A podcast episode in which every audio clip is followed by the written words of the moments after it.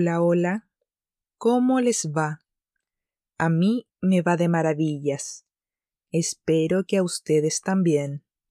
Sean bienvenidos al episodio número 22 de F Podcast, en donde hablaremos de un tema que a la mayoría le encanta, el chocolate. Como ya habrá notado, aquí hablamos a una velocidad diferente que con la que lo haría un hablante nativo. Se ha probado con diferentes velocidades a lo largo de las emisiones. Sin embargo, siempre ha sido más lento de la velocidad normal.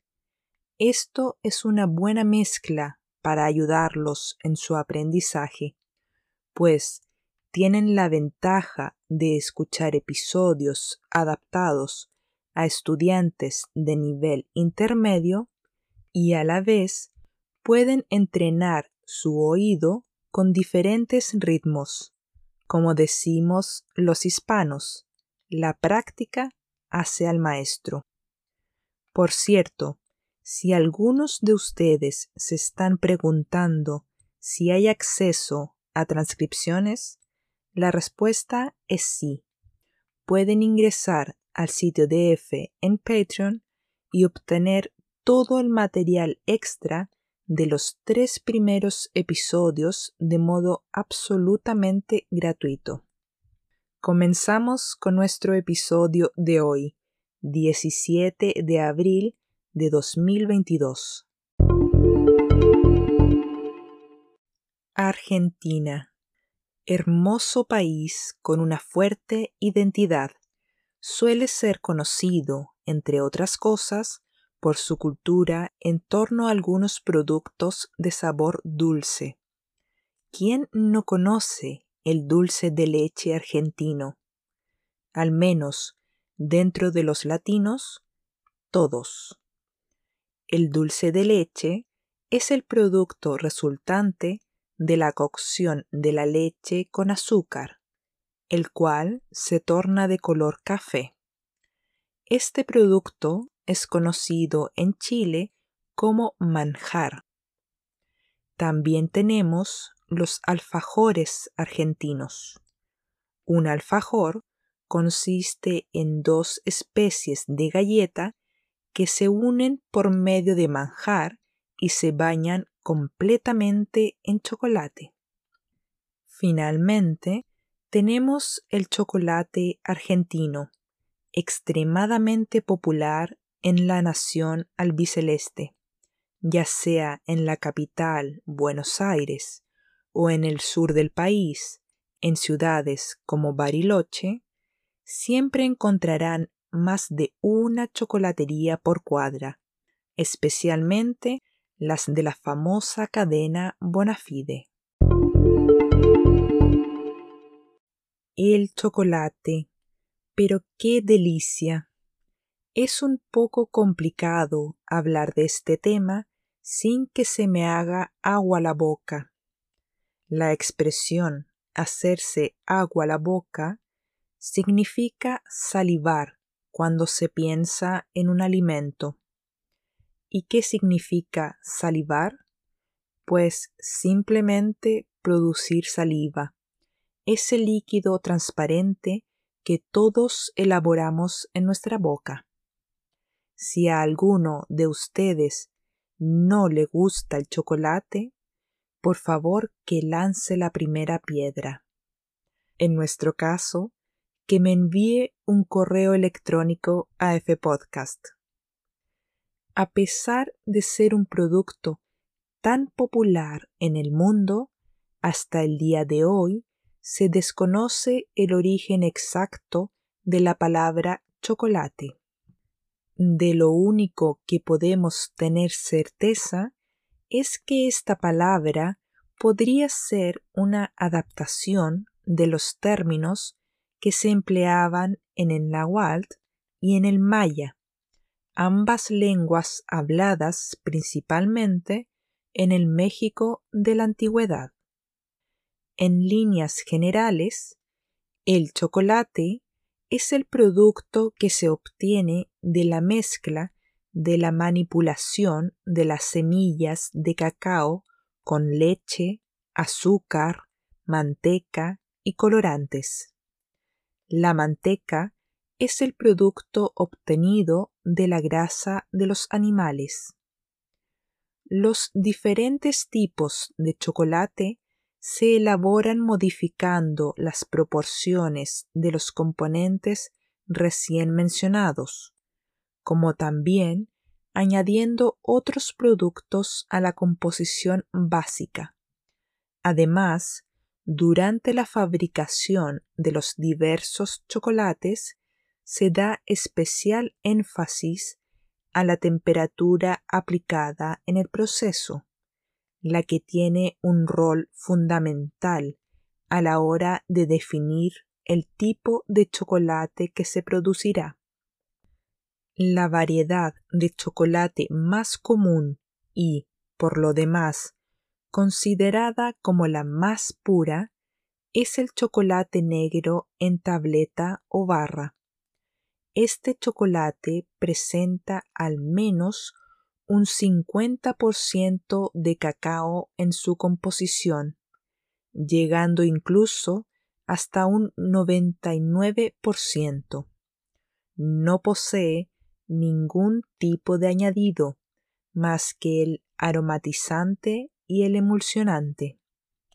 El aromatizante es el producto que le da el aroma. Tenemos el chocolate de cobertura, el que es utilizado por chocolateros y pasteleros como materia prima para sus elaboraciones. Este tipo de chocolate suele tener un alto grado de manteca, lo que le da un mayor brillo a este chocolate. Les apuesto que también conocen el chocolate en polvo. ¿Quién no? Este es un polvo de chocolate negro, el que se disuelve en agua y o leche. Se puede encontrar en el comercio como amargo, semi-amargo y dulce. Continuamos con otro extremadamente conocido, el chocolate de leche. A pesar de ser elaborado tan solo con los componentes básicos, posee un alto porcentaje de leche, lo que le da un sabor más dulce de lo normal. Obviamente, este tipo de chocolate suele ser el preferido de los niños.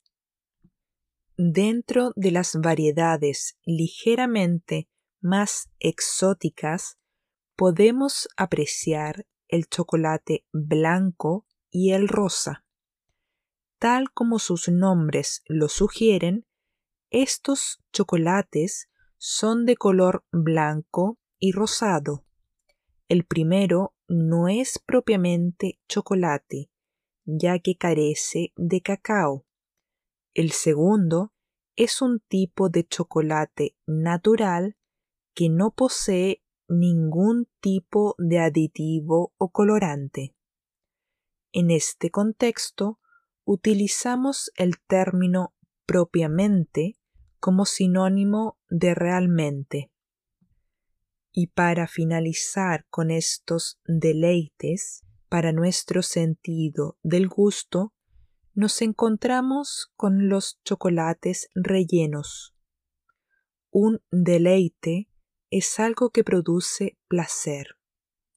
Estos son chocolates, ya sea cualquiera de los mencionados anteriormente, rellenos en un 25% con frutos secos, licores, frutas, galletas y todo lo que la imaginación y el buen gusto permita. En el mundo hay países que se han especializado tanto en la producción y exportación del cacao mismo como del chocolate a modo de producto.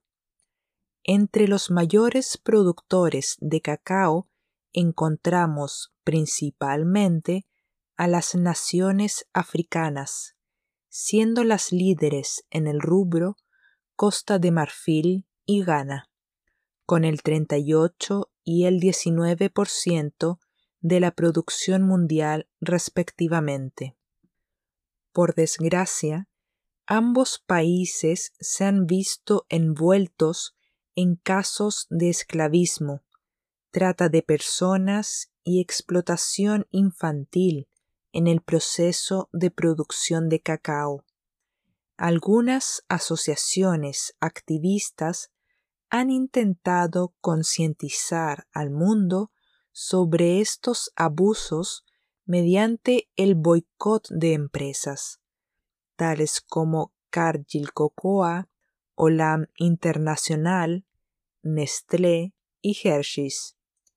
El boicot es la acción de impedir o entorpecer a alguien en la realización de sus actividades. En América Latina tenemos como principales productores de cacao a Brasil, Ecuador y México. En el caso de Brasil, podemos observar una gran peculiaridad ya que la mayoría de su producción va para consumo interno. Usualmente entendemos por peculiaridad a algo que es característico de una cosa y lo hace diferente del resto. Esto no es de extrañar, ya que los brasileños poseen un sinfín de riquísimas preparaciones en base a cacao e incluso han adaptado preparaciones de origen extranjero a una versión basada en el chocolate. En el caso de Asia, podemos distinguir como grandes productores a Indonesia y Malasia. Este último vive la misma situación de Brasil, ya que la mayoría de la fabricación de cacao de este país es consumida por los propios malayos. ¿En dónde quedan Europa y Oceanía en el mundo del chocolate? Hablemos de Europa. ¿Quién no conoce el prestigio del chocolate belga? El que no lo conoce es porque de seguro conoce la calidad del chocolate suizo. Bélgica, a pesar de no ser un país productor de cacao, sí lo es del chocolate como producto. Bélgica es uno de los países europeos con mayor producción de chocolate y, además, el primer consumidor en el mundo nadie come más chocolate que los belgas, pues poseen un consumo promedio de 9 kilos al año.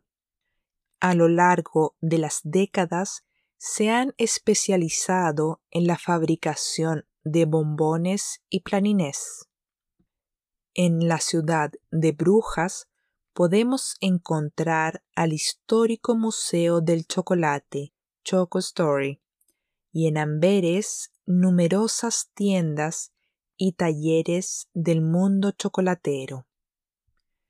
En el caso de Suiza, también productor del chocolate como producto y no del cacao mismo, ostenta la etiqueta de la excelencia y la calidad. El verbo ostentar significa simplemente mostrar o exhibir una cosa. Sin embargo, a veces puede tener una connotación negativa. Este no es el caso, por supuesto. Esta etiqueta se ha debido principalmente a que ha sido uno de los países pioneros en la producción de chocolate. Sus preparaciones suelen tener un alto porcentaje de leche, tipo de chocolate apreciado en el público.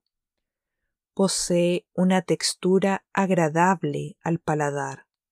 Son muy rigurosos en la elección de la materia prima y tienen una industria chocolatera que mezcla la tradición con la innovación. Y bien, ¿qué podemos decir de Oceanía?